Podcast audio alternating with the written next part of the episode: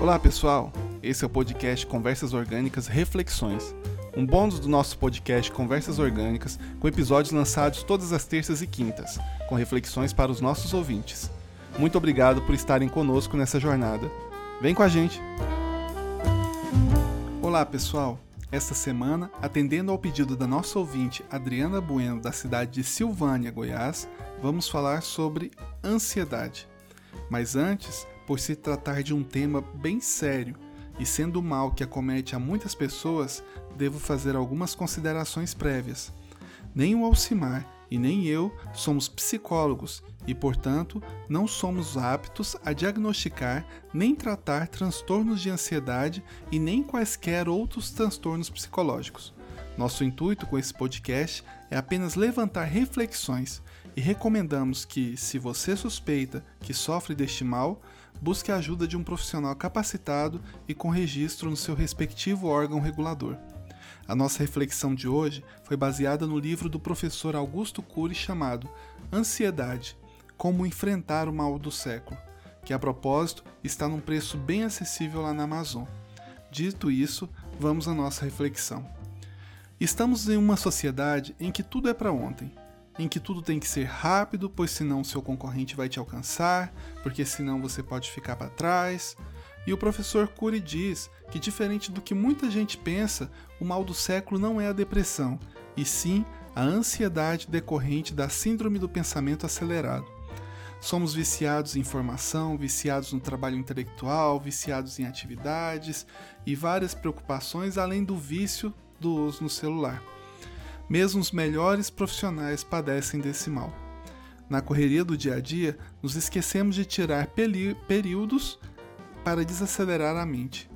Nas nuvens da poluição dos pensamentos, não temos fôlegos para respirar.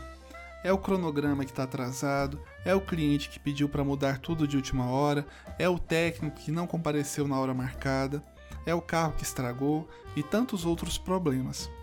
E com tantas coisas acontecendo e com tantas outras a acontecer, a fome vem em excesso e o sono em escassez. Diante de tudo isso, pare.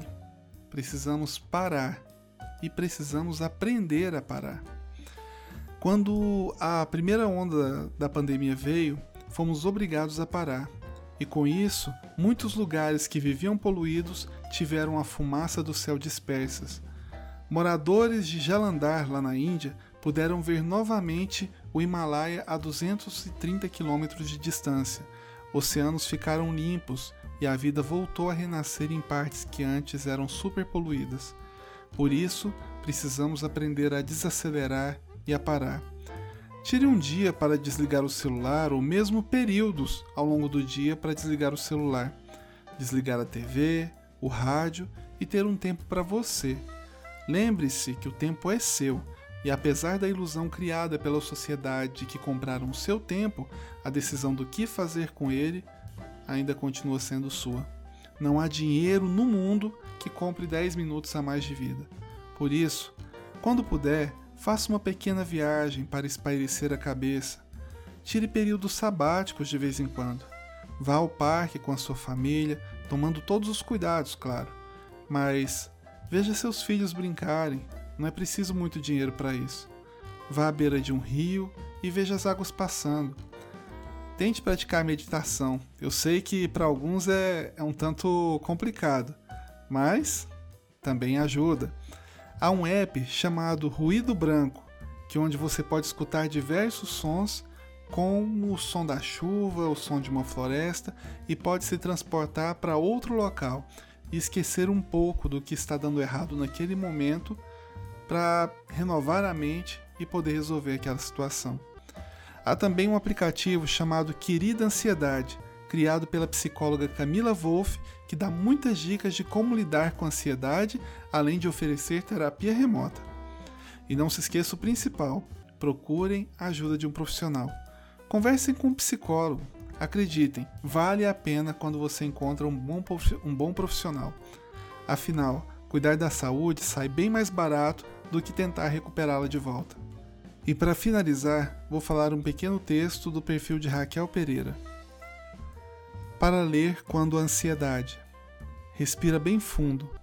toma um banho longo, beba água e coloque sua música favorita para tocar. Você continua aqui. Apesar das estrelas caírem, você continua aqui. Uma terça abençoada para todos e até a próxima.